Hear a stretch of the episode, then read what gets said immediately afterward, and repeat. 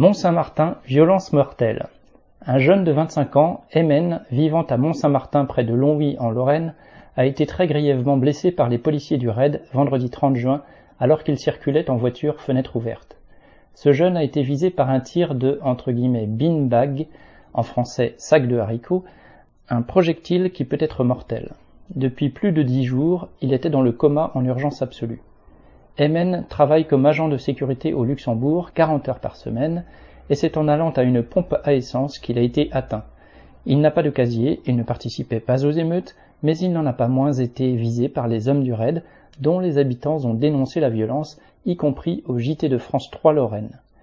La famille a porté plainte pour, ouvrez les guillemets, violence volontaire par personne dépositaire de l'autorité publique, fermez les guillemets, et son avocat, le même que celui de Naël, a ajouté une plainte pour, ouvrez les guillemets, tentative d'homicide volontaire, fermez les guillemets. Une information judiciaire a été ouverte et la députée LFI de la circonscription a dénoncé un tir sans sommation sur une personne ne présentant, ouvrez les guillemets, aucun danger apparent, fermez les guillemets. Cette violence contre un jeune sans histoire fait moins la une des médias que les abris de bus vandalisés ou le pillage de certains magasins, mais un jeune de 25 ans est entre la vie et la mort parce qu'il vit dans une cité ouvrière. Étienne Ourdin.